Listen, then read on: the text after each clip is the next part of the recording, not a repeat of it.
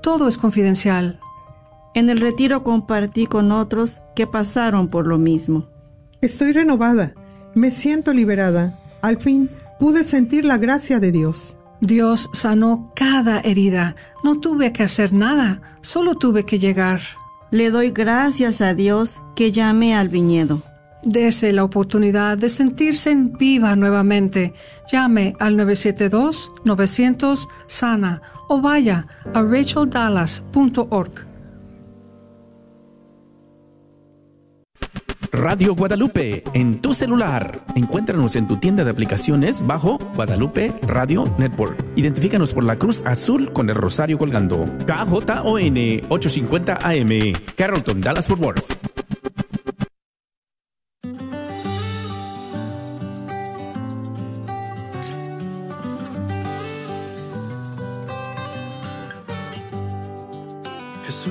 Nos llama a ir al encuentro de su pueblo en todo lugar. Jesús nos llama a ser misioneros, llevando paz y caridad. Hoy es el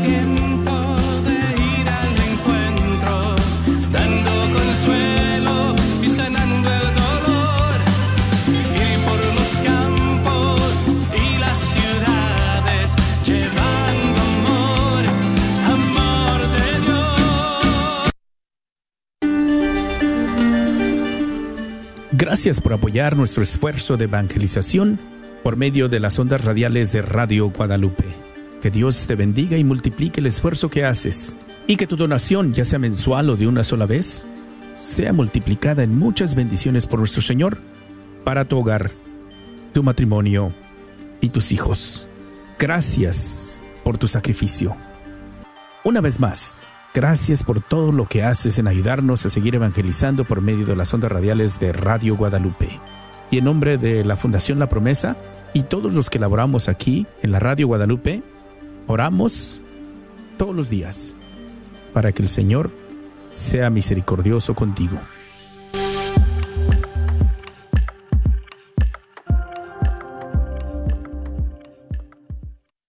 Proclamación del Santo Evangelio según San Mateo. En aquel tiempo Jesús dijo, ¿con qué podré comparar a esta gente? Es semejante a los niños que se sientan en la plaza y se vuelven a sus compañeros para gritarles, tocamos la flauta y no han bailado, cantamos canciones tristes y no han llorado. Porque vino Juan que ni comía ni bebía y dijeron, tiene un demonio. Viene el Hijo del Hombre y dicen, ese es un glotón y un borracho, amigo de publicanos y gente de mal vivir.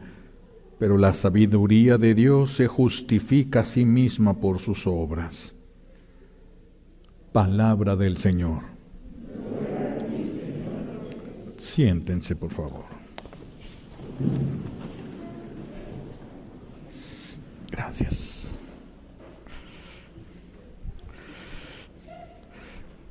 Hoy vamos a tener la renovación de las promesas del matrimonio, Eh, pero hay muchos errores que se han cometido en el matrimonio y por eso están atorados y no han podido avanzar. La familia pensada por Dios es una familia feliz. Pero cuando nosotros no hacemos las cosas de acuerdo a la voluntad de Él, no funciona. Y si no funciona, no podemos ser felices. No podemos ser felices. Uno de los primeros errores que se comete en el matrimonio es la intención en el momento de casarse. Es la intención, porque una persona puede casarse para satisfacer sus necesidades, sus deseos o para la gloria de Dios. Si nosotros pusimos por encima de todo las necesidades de la carne, entonces eso tiene consecuencias y ahora vamos a encontrarnos vacíos, porque la carne no nos va a poder llenar como nosotros quisiéramos. Llenará la carne momentáneamente, pero después se va a sufrir las consecuencias de no haber hecho la voluntad de Dios. Y eso nos quita la felicidad a nosotros, nos llena de un vacío, nos, hace sentir un vacío de Dios por haberlo cambiado por los gustos de la carne. La opción del matrimonio entonces se debe tomar por amor a Dios. Esa es, esa es la razón por la que una persona se casa, porque es voluntad de Dios que se case, ¿sí? Y así de esta manera, buscando también con quién quiere Dios que yo me case, no con quién quiero casarme yo, sino con quién quiere Dios que yo me case. Y entonces estaríamos haciendo la voluntad de Dios. No separaríamos a Dios del matrimonio y entonces encontraríamos a Dios en el matrimonio. Pero si cuando tú te casaste no buscabas a Dios en el matrimonio, entonces no lo vas a encontrar tan fácilmente. Si solamente buscabas a la persona, es lo único que vas a encontrar, esa persona, esa carne. Por eso muchos ya se estaban casando y cuando estaban casando decían, ya la hice, ya la hice. Meses después, ¿qué hice? ¿Qué hice? y se buscaron la parte de la carne, la satisfacción de la carne, y eso tiene como consecuencia el vacío de Dios. Entonces es muy importante que para que encontremos a Dios en el matrimonio, se tome en cuenta a Dios para esta decisión. Si deciden casarse porque creen que esa persona los hará felices, se equivocaron, porque creen que esa persona les va a ayudar a salir de su soledad, de sus problemas, de sus adicciones, de sus depresiones, etcétera. Con el tiempo se darán cuenta que no da el kilo, como decimos aquí en México, no da el kilo, no le alcanza para todas las necesidades que nosotros tenemos. Van a empezar a comenzar a pensar que se equivocaron y después se llega a pensar ya no que esa persona es nuestra felicidad, sino la que roba la felicidad. Y es cuando empiezan a poner en peligro, en riesgo el sacramento para cumplir lo que tú prometiste en el sacramento del matrimonio, es necesario que dejes de pensar que esa persona es la fuente de tu felicidad y que empieces a reconocer que solo Dios es la fuente de la felicidad humana, que el matrimonio no es para buscar felicidad, es para compartir la felicidad que ya se vive en Dios. El que no tiene felicidad, mis hijos, no puede ir y, participar y compartir de su felicidad porque no la tiene. Entonces necesitamos ser felices para no buscar la felicidad en otra criatura que no puede darnos toda la felicidad que nosotros quisiéramos. Hay que reconocer que solo Dios es la fuente de esa felicidad que nosotros quisiéramos encontrar en el esposo o en la esposa. Y si ustedes ponen en, en Dios la fuente de su felicidad, la felicidad de ustedes va a estar segura. La felicidad de ustedes va a permanecer a pesar de las debilidades de su esposo o de su esposa. Pero yo quiero centrar ahora la atención un poquito en esto, que es lo que vamos a trabajar más el día de hoy. Hay un culpable y no siempre es el que ustedes piensan, el, por qué hay tantos conflictos entre el esposo y la esposa. Hay un espíritu de muy alta jerarquía que regularmente entra a través de una maldición una maldición de la mamá, una maldición del papá, que un momento de manipulación, eh, bueno, ese, ese espíritu no va a manipular a la persona maldecida va a manipular al esposo o a la esposa de la persona maldecida. No va a manipular a la persona maldecida, sino al esposo o a la esposa.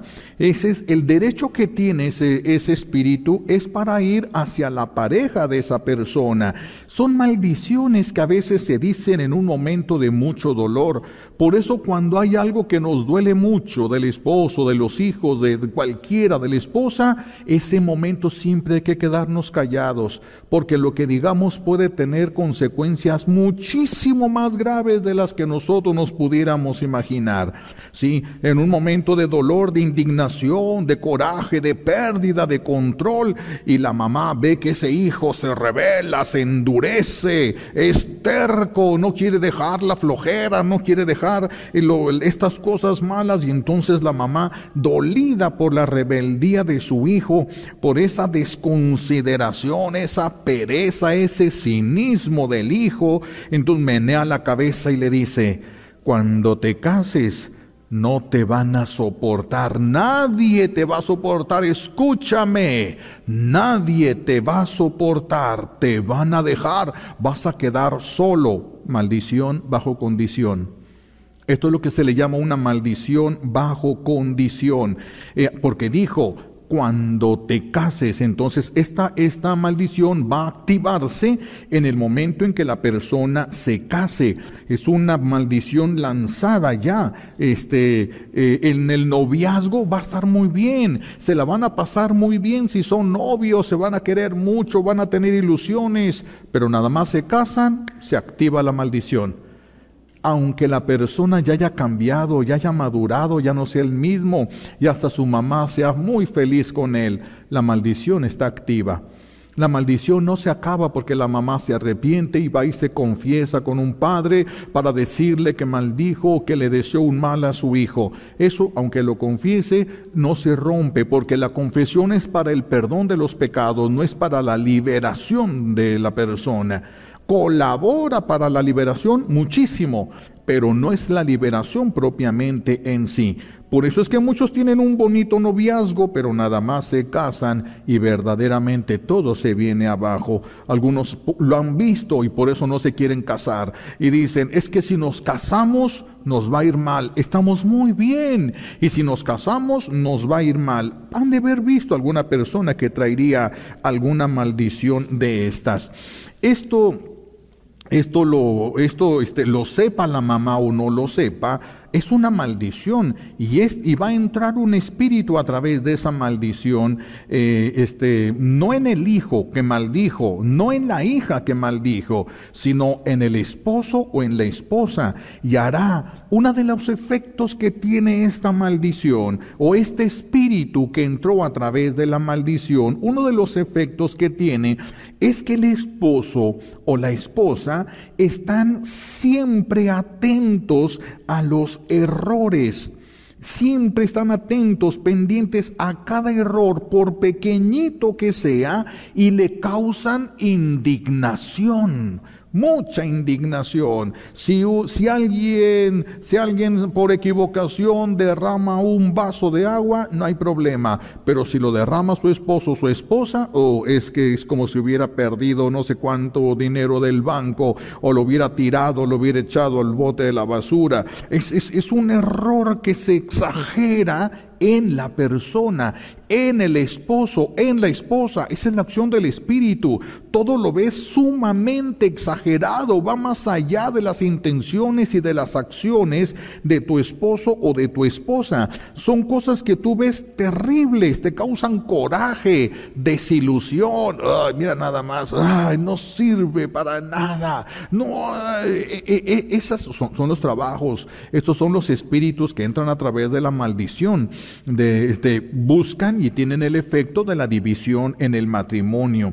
Y en cualquier palabra, incluso que se equivoque, una tortilla que se le queme es como si se le hubiera quemado la casa, por algo que se le olvida que ni siquiera le correspondía a él o a ella, y viene un coraje muy grande en el corazón de la persona. Y todo esto este, si la mamá aumenta todavía, en otro momento se vuelve a enojar y entonces la mamá aumenta que, pero tus hijos te van a hacer llorar sangre por esto que me estás haciendo, que a veces es consecuencia de otra maldición. Ahora ella aumenta una propia maldición, pero lo has de ver en tus hijos. Te van a hacer llorar sangre, te vas a acordar de mí. Maldecido queda y llorarán sangre. llorarán sangre. Estos espíritus se van a encargar de eso. Acaban de adquirir derechos para despedazar la vida afectiva, no toda la vida, pero sí la vida afectiva. Todo lo que ame se le va a echar a perder todo el animal que ame se le va a enfermar, se le va a morir, se le va a ir, se le va a revelar, se va a hacer del baño en su cama, donde él camina, donde él pisa, donde hace todo lo que ame, todo lo que ame, porque le dijeron, te vas a, te vas a acordar de mí, nunca vas a ser feliz, vas a llorar sangre y va a llorar sangre si no rompe la maldición.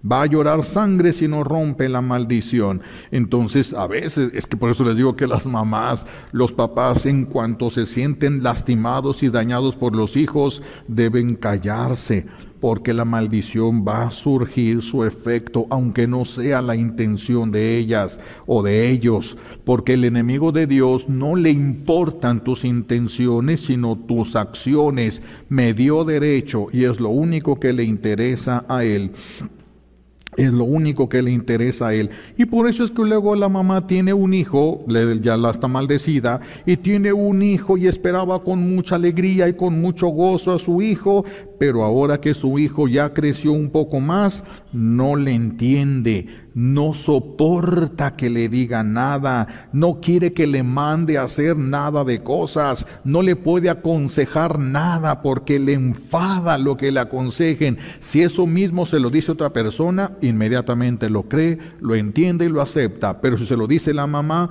hay un bloqueo espiritual a través de esta maldición. Ni siquiera en algunas ocasiones le permite que lo acaricie la mamá, ni siquiera eso se lo permite. Y los niños no entienden, son manipulados por un espíritu que adquirió derechos. Son un espíritu este, y, va a afectar a la familia. A veces, por ejemplo, en el esposo y la esposa, hay veces me lo han platicado algunas parejas. Eh, cuando me voy a trabajar, estoy trabajando, me dice el viejo, y pienso en mi esposa porque la quiero y quisiera estar con ella y quisiera verla y quisiera platicar con ella, pero nada más entro a la casa y la miro y me molesta su presencia, me molesta su voz. Y antes le decía, ay, qué bonita voz, ahora ya no soporta esa voz, ahora ya no soporta. Es que ese es el cambio que se da y las personas no entienden. Yo sí, la, yo sí la amo, yo sí lo amo, pero, pero hay algo que se interpone y que no me permite que podamos que disfrutar el amor dentro de la familia que les puede hacer felices. Ese es el espíritu y a eso vino y esa es la función que va a realizar. Si alguien entonces a veces se siente hasta demasiado vigilado, no digo, no estoy hablando de celos, no estoy hablando de celos, sino de ese vigilar, de ese ¿Cómo es que se da cuenta de todo lo que me equivoco?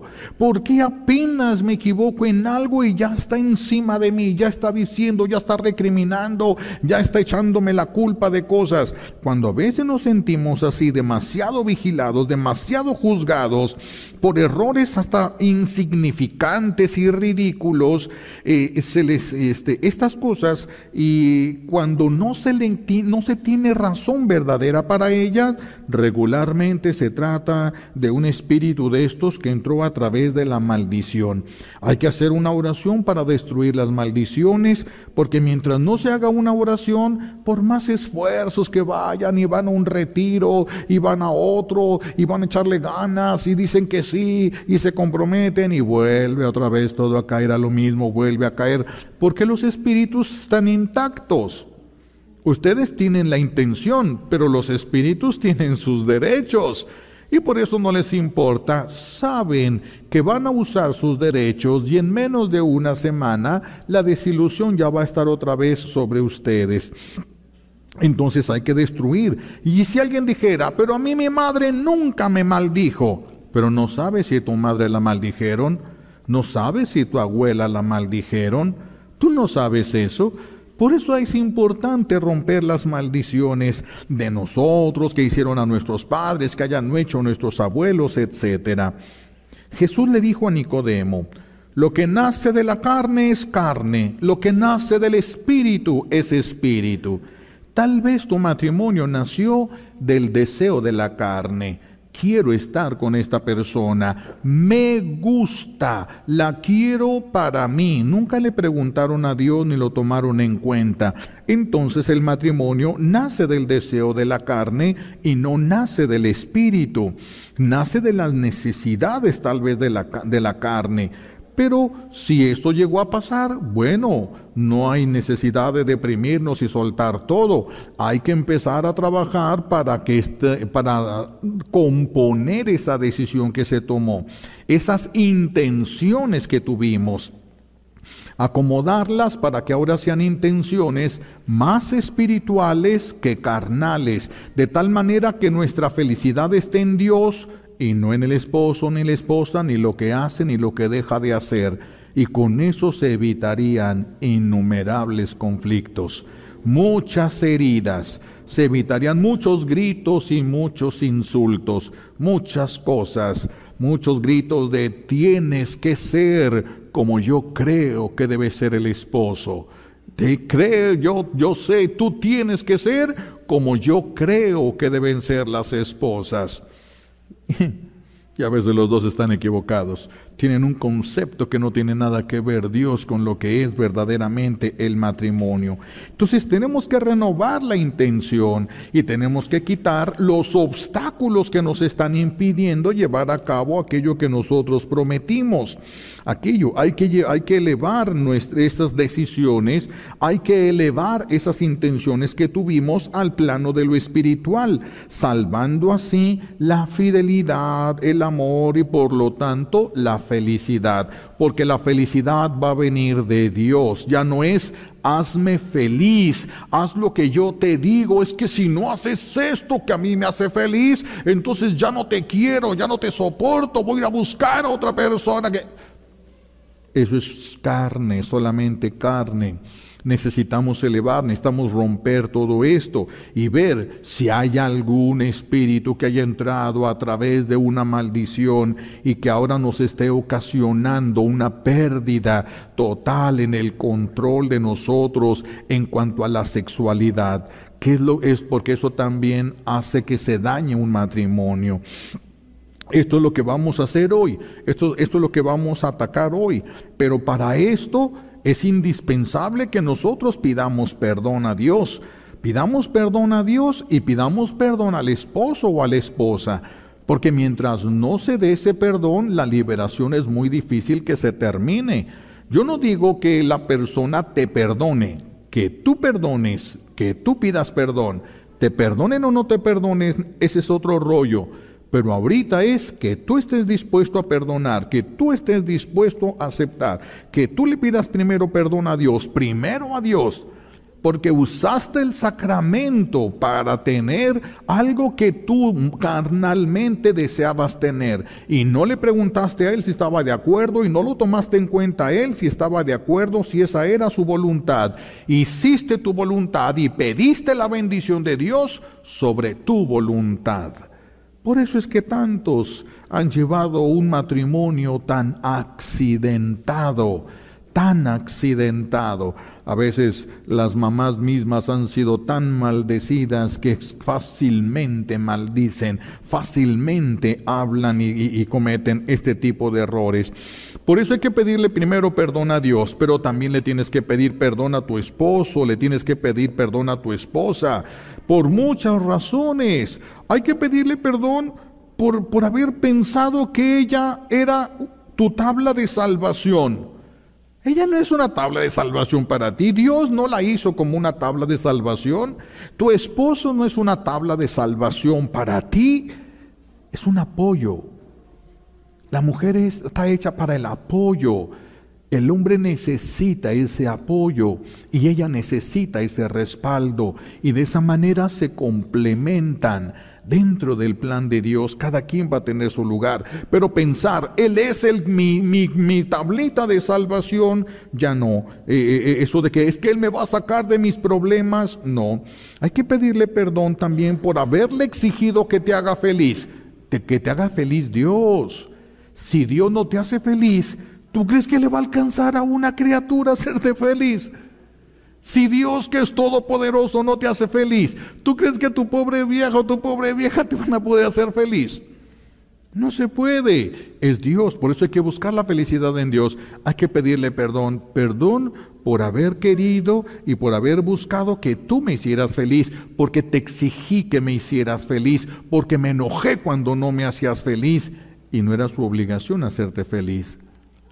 Tú tenías que haber buscado la felicidad en Dios y compartirla con tu esposo o con tu esposa. Por eso los matrimonios no funcionan, porque lo que le corresponde a Dios queremos que lo haga una criatura. Eso no se puede, mis hijos. Eso no se puede.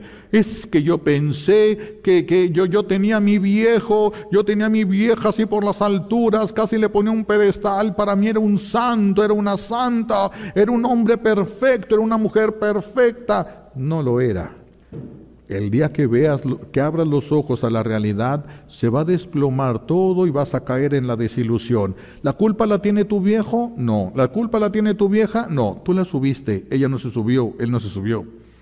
Tú esperabas más de lo que podía dar. Ese es el problema para nosotros. Hay que pedir perdón por haberles exigido que, que, que, te hicieran feliz. Hay que pedirles perdón por haberles exigido que fueran perfectos, que fueran perfectas un perfecto esposo, que era de acuerdo a lo que ella vio que falló su papá, no de acuerdo a la realidad, no de acuerdo a los planes de Dios. Una mujer perfecta, una esposa perfecta, ¿cómo debe de ser? Pregúntenle a Dios, mis hijos, Él es el que hizo el matrimonio, no ustedes, ustedes nomás se casaron, pero el que pensó en el matrimonio es Dios.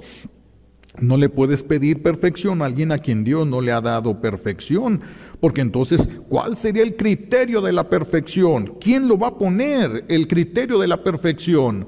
Cada quien tiene un criterio diferente. El comportamiento que tú necesitas para satisfacer tus necesidades o tus vacíos, eso va a ser el criterio para poder decir que esta es una persona perfecta. No se puede. No se puede. He ahí entonces la necesidad de pedirle perdón a las personas por haberles pedido que, que fueran perfectas, tener un esposo perfecto, una esposa perfecta. Pero si ustedes no son perfectos, ¿cómo van a exigir lo que ustedes tampoco pueden dar? ¿Cómo van a exigir? Hay que pedirle perdón por haber, por, hay que pedirles perdón por no haberles perdonado. Y por no haberles pedido perdón también, hay que pedirles perdón de eso, por haberles hecho la vida difícil con esas venganzas, con esas violencias. Hay violencias que son activas y violencias que son pasivas. Las dos son violencia. No le dije nada, pero le ponía una cara. No le dije nada, pero me volteaba. Hmm, ahí está. Oye, ¿dónde está? Búscalo.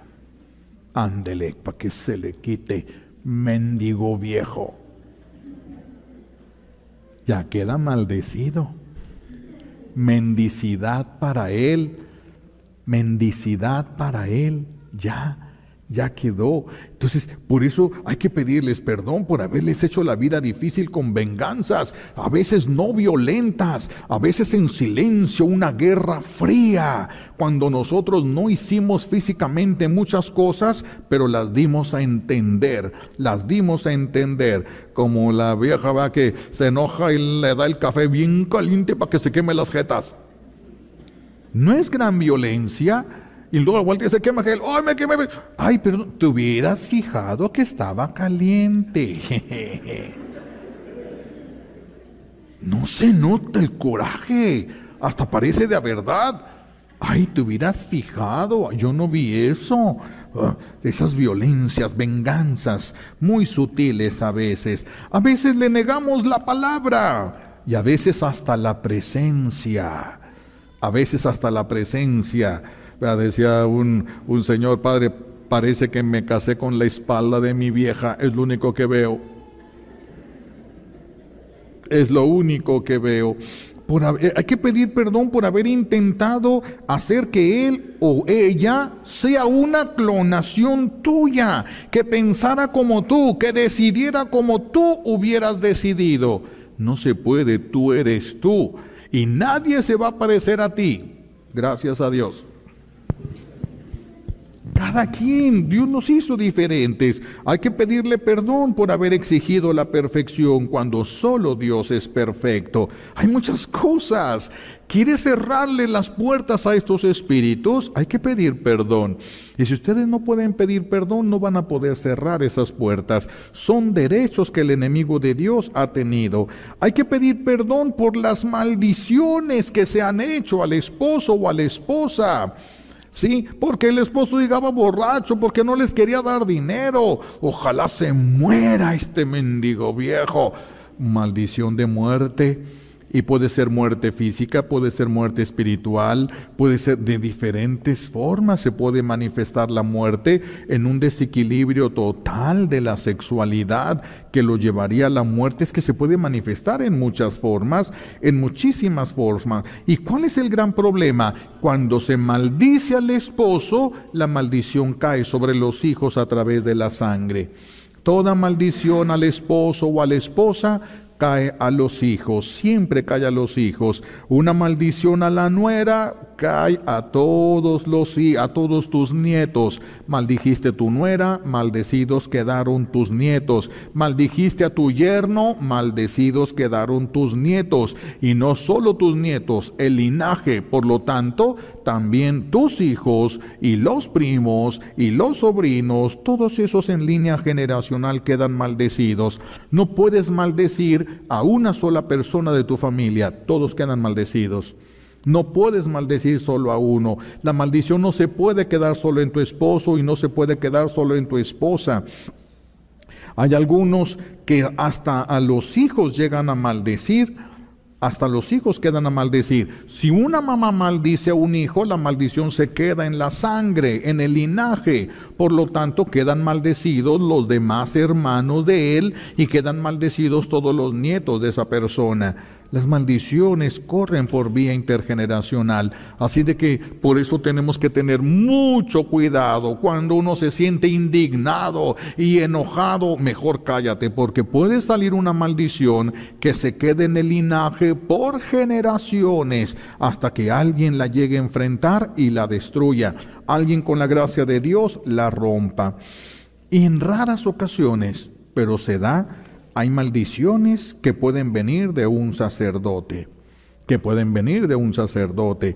Ah, yo tuve un tío sacerdote que se puso un pleitazo con mi mamá, pero se puso mi tío, el sacerdote enojadísimo como pocas veces en la vida se le podía haber visto a él de enojado. Quién sabe qué se dijeron y quién sabe cuánto se levantó. Mi papá dicen que se ponía blanco y se ponía azul y se ponía todos los colores y, y, se quedó temblando allí en medio porque se hizo una guerra tremenda. Eh, eh, hay momentos en los que un sacerdote puede, puede perder el control y maldecir Maldita vieja, maldito viejo. Y maldecido queda. Maldecido queda. A veces se maldice a las mascotas y maldecidas quedan. Acuérdense que le pidieron aquellos espíritus a Jesús, danos permiso de entrar en los puercos. Y Jesús les dio permiso y entraron a los puercos. Maldice un perro y le das el permiso para que entre, más si es tu mascota le das permiso para que entre y entonces va a ser más manipulado y te va a hacer la vida más imposible y te va a hacer la vida más difícil. Las maldiciones surgen su efecto. ¿Cómo va a funcionar un matrimonio cuando se han maldecido tanto, cuando traen maldiciones heredadas y cuando siguen profiriendo maldiciones hacia el esposo, hacia la esposa, hacia los hijos y más? Tenemos que primero detenernos ya de decir maldiciones y empezar a romper las maldiciones. Son tantas las maldiciones y mientras más autoridad tienen sobre nosotros, más graves son. Una oración de una maldición de una persona que anda en la calle y que te atravesaste, que le viste y, te confundió y te maldijo. Pues es una maldición que se rompe fácilmente, una oración y se rompió. Pero la maldición de una mamá ya no se rompe a la primera. La maldición de un papá no se rompen a la primera. Y va a subir en, dependiendo de la indignación que haya sentido y del dolor que haya tenido en su corazón. Sube el nivel del poder de la, de la maldición. Mientras más fuerte es la maldición, más oraciones necesita para que termine de romperse. Y si es, si es una maldición sacerdotal, muchísima más oración para que termine de romperse. Y además, si es, oración, si es una maldición materna, solo un sacerdote la puede romper. Ustedes no les alcanzarían las fuerzas eh, para romper una maldición materna o paterna menos para, para, romper una maldición sacerdotal, para romper una maldición materna y paterna, es necesario que ustedes renuncien a ella y que un sacerdote utilice su autoridad sacerdotal para romper esa maldición. Y cuando se vayan rompiendo esas maldiciones, no inmediatamente, porque yo les he explicado, esto es como un árbol. Mientras más años pasa, más grueso es el árbol y más hachazos ocupa para poderlo derribar. Por eso hay maldiciones que ocupan mucha oración, porque ya se aliaron, ya hicieron alianzas, ya echaron raíces, ya se afianzaron, ya tienen poder, ya tienen rencor en tu corazón, tienen derechos, y entonces es más difícil destruir esas oraciones. Nunca imposibles, a menos que la persona no quiera pero si alguien que tiene autoridad se las puede romper aunque la persona no quiera, pero solamente que alguien que tenga autoridad. Y repito, si es, si es el papá o la mamá, solo el sacerdote puede romper. Si es el esposo a la esposa, es muy grande también la maldición porque está de por medio un sacramento. Estás atentando contra un sacramento. Hay que pedirle perdón a Dios y hay que pedirle perdón al esposo o a la esposa.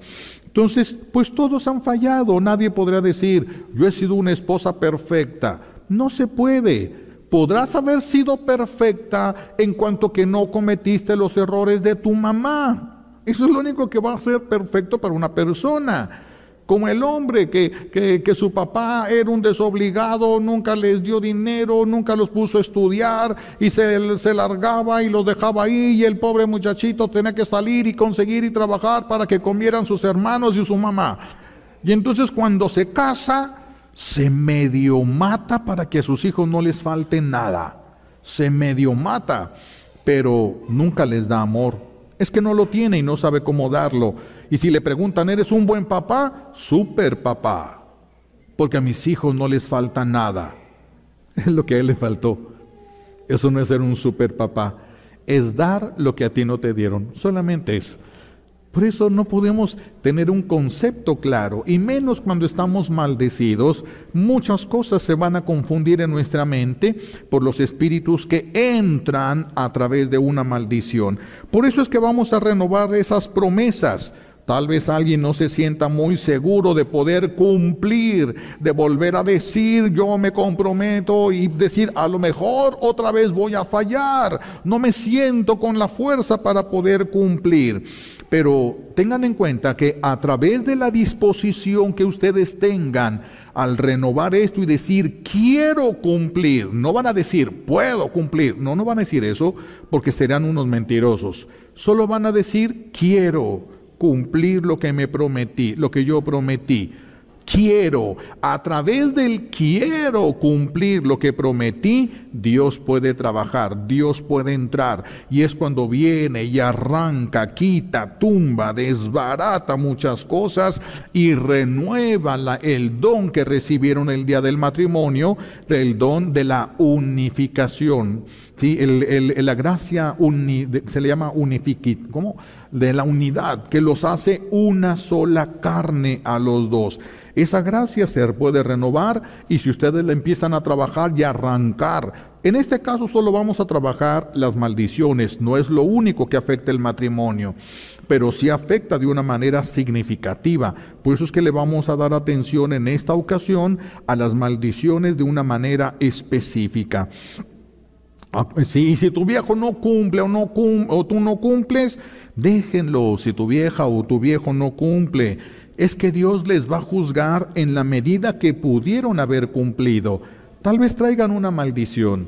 y tal vez rompiéndose la maldición se acabe el problema que tienen. Tal vez sea uno de los problemas, porque el, pecado es como una telaraña, se agarra de diferentes derechos. Entonces vamos a romper uno de los derechos, una de las columnas principales de, de estos pecados, de esta falta de amor en el matrimonio. Y entonces cada quien, no, no te puso Dios para juzgar, ni le puedes exigir a tu esposo que camine tan rápido como tú, o a tu esposa que camine tan rápido como tú. Cada quien trae un costalito diferente. Dice la sabiduría popular, solo el que cargue el costal sabe lo que trae adentro. ¿Tú qué sabes cuánto le cuesta a tu vieja o a tu viejo? Tú no puedes saber eso. Dios sí, por eso Dios puede juzgar. Y solo Dios puede juzgar. Entonces, tienen que aprender a dejar a la otra persona en libertad, que luche, apóyale todo lo que puedas, pero no le juzgues. Mira, y tú dijiste y tú prometiste y tú... A ti no te pusieron para eso. Dios no te puso como juez de tu esposo ni de tu esposa. No eres para eso. Tú no eres para eso. Entonces hay que aprender a callar un poquito mientras la otra persona va luchando, va orando, va rompiendo las en este caso las maldiciones que venga arrastrando del matrimonio. Y entonces esta es la primera parte de lo que vamos, la primera, este, en esta renovación, esto es lo que vamos a tratar. a tratar de llevar las cosas al orden establecido por Dios desde el principio. Entonces vamos a hacer la oración. Los que quieran renovar y romper estas maldiciones, vamos a hacerlo ahora. Les voy a pedir que se pongan de pie, por favor. Nada más los esposos, los hijos no, porque no, no, no van a hacer otra cosa, solamente el esposo y la esposa. Sí, todos los que vayan a renovar las promesas a que hicieron a Dios y que quieren que su matrimonio nacido de la carne, renazca ahora algo más espiritual. Para esto, lo que se van a tener que decir es importante que nadie más lo escuche. Hay cosas que si los hijos llegaran a escuchar, este, podrían lastimarse. En este caso, lo que vamos a decir aquí no es tanto porque es lo que todo mundo ve ellos todos, la mayoría han visto esto, pero, pero esto es algo muy personal y como no vamos a hablar todos en voz alta porque se haría mucho, mucho relajo aquí, entonces en el momento que yo les pida, van a abrazarse para quedar solamente cerca del oído del esposo o de la esposa. Este, y, y van a hacer esto pidiéndole a Jesús. Van a dirigir esta oración ahorita, es una petición de perdón dirigida a Jesús y dirigida a tu esposo o a tu esposa, para que ya lo sueltes, no para que cambie, para que lo sueltes tú. Suéltalo, de eso se trata. Pídele perdón y suéltalo. Tú no eres su mamá, tú no eres su papá, tú no eres Dios para juzgarle. Esta oración es para que sueltes es para que lo dejes en paz, la dejes en paz. El esposo a la esposa y la esposa al esposo. ¿Sí? Entonces, para hacer esto, por eso les digo, va a ser, es importante que esto se digan para no estorbarles a todos, que no se haga en voz fuerte, sino en voz al oído, le van a pedir perdón al esposo o a la esposa, y, este, y en el mismo momento le van a ir pidiendo perdón a Dios. Así de que si algún esposo o alguna esposa no están juntos, por favor acérquense. Si alguno están por otro lado, busquen a su viejo o a su vieja, porque es importante. Si aquí hay ministros o alguien que esté, pasen por favor. Pasen por favor. También allá está. Pasen por ustedes para que hagan esta oración, por favor. Entonces, y recuerden, no es para que cambie tu viejo, no es para que cambie tu vieja, es para que cambies tú.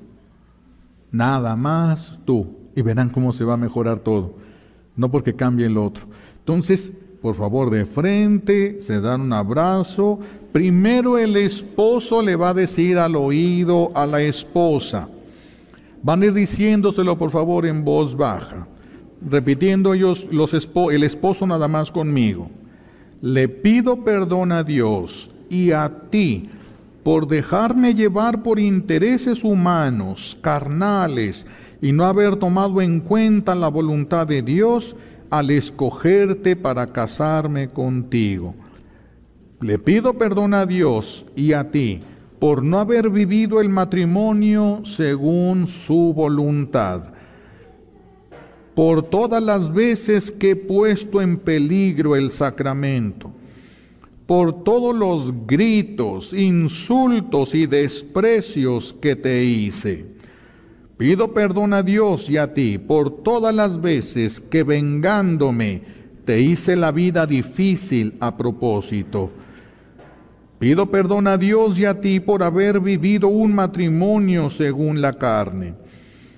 Pido perdón a Dios y a ti por haberte tenido coraje, envidia, resentimientos y deseos de venganza, por haber estado atento a cualquier equivocación tuya para reprocharte, por haberte criticado y deseado el mal, y por las veces que me alegré de que te salieran mal las cosas.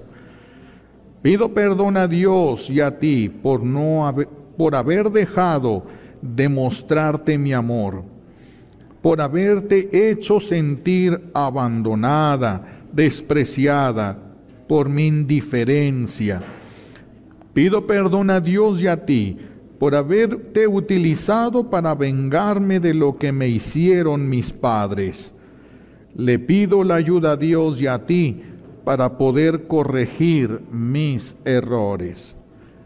Ahora la esposa, por favor, van diciendo junto conmigo al, al oído del esposo, le pido perdón a Dios y a ti por dejarme llevar por los intereses humanos, carnales, y no haber tomado en cuenta la voluntad de Dios al escogerte para casarme contigo. Le pido perdón a Dios y a ti por haber por no haber vivido el matrimonio según su voluntad. Le pido perdón a Dios y a ti por las veces que puse en peligro el sacramento del matrimonio. Le pido perdón a Dios y a ti por todos los insultos, por los gritos, por mis desconfianzas, por mi envidia hacia ti. Le pido perdón a Dios y a ti por todas las veces que vengándome te hice la vida difícil a propósito, por haber vivido un matrimonio según la carne. Pido perdón a Dios y a ti por haberte tenido coraje, resentimientos, deseos de venganza, por haber estado atenta a, cualquier equivocación tuya para reprocharte. Perdón por haberte criticado y deseado el mal y por las veces que me alegré de que te salieran mal las cosas. Perdón por haber dejado de demostrarte mi amor. Perdón por haberte hecho sentir abandono, desprecio, indiferencia. Perdón por haberte utilizado para vengarme de lo que me hicieron mis padres. Le pido la ayuda a Dios y a ti para poder corregir mis errores. Pídanle perdón. Ahora se voltean los dos, se agarran de la mano porque esta oración la van a hacer juntos y vamos a enfrentar ese espíritu primero con la renuncia.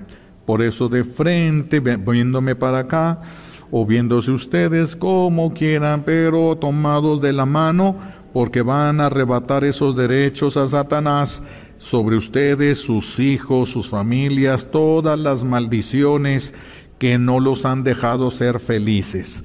Así de que van a ir diciendo juntos y ahora sí en voz alta, sin gritar, porque no hace falta gritar, solamente diciéndolo en voz alta y con convicción. Todos. Renuncio a toda maldición hecha por mis padres, abuelos y a cualquiera de mi linaje que me esté haciendo daño. Renuncio a toda maldición que consciente o inconscientemente haya salido de mi boca contra mi esposo o mis hijos. renuncio a toda maldición de cualquier persona de dentro de mi linaje, familia y familia lineal. Renuncio a toda maldición de cualquier persona fuera de mi linaje. Renuncio a toda maldición que llegó a mí por lo que he visto y oído en la televisión o redes sociales. Renuncio a todos los espíritus y daños que han llegado a nosotros y a nuestros hijos por todas estas maldiciones y las que falten de mencionar. Renuncio a toda maldición sacerdotal en mi linaje, conocida y desconocida. No las quiero. Te las entrego, Jesús, para que tú dispongas de todas las maldiciones según tu voluntad con la autoridad que tengo, todos, de Hijo de Dios, hago caer el poder de la sangre preciosa de Jesús sobre toda maldición, generales o bajo condición, cualquiera que sea su procedencia y su finalidad, y queden rotas, destruidas y anuladas ahora y para siempre yo, por amor a Jesús, perdono de todo corazón a todos los que nos hayan maldecido. Y te pido, Jesús, por ellos, dales conciencia de pecado, arrepentimiento, conversión y salvación. Ahora voy a hacer esta oración ahorita yo. Ustedes guardan silencio, por favor. En el nombre de Jesús y con la autoridad que he recibido del cielo a través de la iglesia, hago caer todo el poder del fuego del Espíritu Santo, ráfaga de viento, ráfaga de amor del nuevo Pentecostés, sobre los estratos donde están paradas todas las maldiciones mencionadas y donde están parados todos los espíritus y daños que hayan llegado a través de estas maldiciones generales o bajo condición de todo lo mencionado y lo que falte de mencionar que la Santísima Trinidad quiera destruir. Y los expulso y les ordeno que se vayan a donde la Santísima Trinidad disponga para ustedes. Ahora vamos a cantar un canto al Espíritu Santo mientras yo voy a hacer una oración que voy a repetir varias veces. Los que se la sepan la van a cantar y los que no se la sepan pues la van escuchando y en la medida que puedan van participando, por favor. Recorra mi interior el nuevo Pentecostés, dame vida y liberación. Espíritu Dios ven ráfaga de amor, recorra mi interior el nuevo Pentecostés. Dame vida y liberación. Cantando todos. Ven Espíritu de Jesús mío, por santo nombre y por intercesión del Inmaculado Corazón de tu Madre Santísima, la Virgen María y Madre nuestra, te suplico Danos nuestro regalo, tu Espíritu Santo con toda su fuerza y con todo su poder, poder y fuerza de lo alto. Ven Espíritu Santo, ven promesa del Padre, ven promesa del Hijo. Desciende de lo alto, ráfaga de viento, y con toda tu fuerza y con todo tu poder penetra nuestro ser entero. Recorre veloz de norte a sur, de este a oeste, todo el desierto de nuestro interior y a tu paso expulsa a Satanás, a las siete cabezas del dragón, a todos los Munraput, cualquiera que sea su nombre y cualquiera que sea la dinastía a la que pertenece, a todas las multitudes de razas de poder sé, cualquiera que sea su rango, legiones o huestes de maldad, y no les permitas regresar más. Y con toda clase de virtudes, frutos y carismas en abundancia, hazlo florecer Ven Espíritu Santo, apodérate de nosotros y toma el control de nuestro ser entero. Restauranos y en plenitud danos todos tus dones, frutos y carismas para ser testigos vivos de la obra libertadora de la Santísima Trinidad en el final de los tiempos. Ven, oh ráfaga de amor Recorra mi interior el nuevo Pentecostés, dame vida y liberación. Que se la sepan, siguen cantando, por favor. Ven Espíritu de Jesús mío, por santo nombre y por intercesión del Inmaculado Corazón de tu Madre Santísima, la Virgen María, Madre nuestra, te suplico, danos nuestro regalo tu Espíritu Santo con toda su fuerza y con todo su poder, poder y fuerza de lo alto. Ven Espíritu Santo, ven, por, ven promesa del Padre, ven promesa del Hijo. Desciende de lo alto, ráfaga de viento y con toda tu fuerza y con todo tu poder. Penetra nuestro ser entero, recorre veloz de norte a sur, de este a oeste, todo el desierto de nuestro interior y a tu paso expulsa, Satanás, a las siete cabezas del dragón, a todo el Munraput, cualquiera que sea su nombre y cualquiera que sea la dinastía a la que pertenece, a todas las multitudes de razas de poder sé, cualquiera que sea su rango, legiones o huestes de maldad y no les permita regresar más. Con toda clase de virtudes, frutos y carismas en abundancia, hazlo florecer. Ven Espíritu Santo, apodérate de nosotros, toma el control de nuestro ser entero, restauranos y en plenitud todos tus dones, frutos y carismas para ser testigos vivos de la obra libertadora de la Santísima Trinidad en el final de los tiempos. Jesús mío, por tu santo nombre, por intercesión del Inmaculado Corazón de tu Madre Santísima, la Virgen María y Madre nuestra, te suplico, danos nuestro regalo, tu Espíritu Santo con toda su fuerza y con todo su poder, poder y fuerza de lo alto. Ven Espíritu Santo, ven promesa del Padre, ven promesa del Hijo. Desciende de lo alto, ráfaga de viento y con toda tu fuerza y con todo tu poder, penetra nuestro ser entero. Recorre veloz de norte a sur, de este a oeste, todo el desierto de nuestro interior. Y a tu paso expulsa Satanás a las siete cabezas del dragón, a todo un rabot, cualquiera que sea su nombre, cualquiera que sea la dinastía a la que pertenecen, toda multitudes de razas de poder, sé cualquiera que sea su rango, legiones o huestes de maldad, y no les permita regresar más, con toda clase de virtudes, frutos y carismas en abundancia, hazlo florecer. Ven Espíritu Santo, apodérate de nosotros y toma el control de nuestros entero, restauranos. Y en plenitud danos todos tus dones, frutos y carismas para ser testigos vivos de la obra libertadora de la Santísima Trinidad en el final de los tiempos. El nuevo Pentecostés, dame vida y liberación. Ven Espíritu de Dios, ven oh ráfaga de amor recorra mi interior el nuevo Pentecostés. Dame vida y liberación. Pasamos a la última parte. Los que puedan ponerse de rodillas, ahora ya se ponen de rodillas. Los que no pudieran pueden hacer esto de pie. Esta es la renovación del compromiso. no ya con tu esposo o tu esposa, porque recuerden, es para dejarlos en paz, es para renovar el compromiso con Dios. Porque uno de los, de los obstáculos para cumplir nuestras obligaciones del matrimonio es, son las maldiciones. Y ahora ustedes ya, ya han comenzado a destruir y han empezado a luchar contra ellas. Por eso, ahora los que traigan anillo, los que no, no importa, nomás extienden su mano delante de Dios, pero los que traigan su anillo lo ponen sobre su mano, su anillo sobre su mano. No se lo van a dar ni a su esposo ni a su esposa. Si no lo traen, no importa, eh, háganlo presente a través de la imaginación como si se lo estuvieran ofreciendo.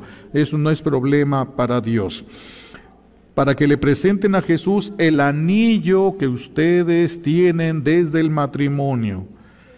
¿Cómo verá Dios ese anillo? Es algo que ustedes se tienen que preguntar. ¿sí? Algunos van a, se van a ver un anillo viejo, golpeado, enmojecido, tal vez tirado por allí. Algunos si estuvieran muertos y estuvieran haciendo esto, les hubiera ido muy mal si Jesús les enseña en el juicio cómo vio Él, cómo cumplieron ustedes su matrimonio. Por eso esto es ustedes ahora, sin querer que el otro se comprometa o haga. Esto es tú porque estás buscando tu salvación y verán cómo van a cambiar muchas cosas. Así de que comprométete ahora tú con Dios. Ese anillo fue símbolo de fidelidad y de amor. Fue lo que prometiste el día que te casaste. Por eso, dile al Señor que tú quieres cumplir, que te dé la gracia para poder hacerlo, que ya no sean tus fuerzas ni los intereses humanos. Quiero cumplir, dame la gracia de poder cumplir. Dame la gracia primero de querer cumplir mis obligaciones del matrimonio y dame la gracia de poder cumplir las obligaciones del matrimonio. Solo pidan eso, con sus palabras, de una manera sencilla, con sus palabras, ofrézcanselo a Jesús, háganselo ahora. En estos momentos tal vez para alguno ese anillo represente una cruz y para otros una bendición, pero representa tu palabra.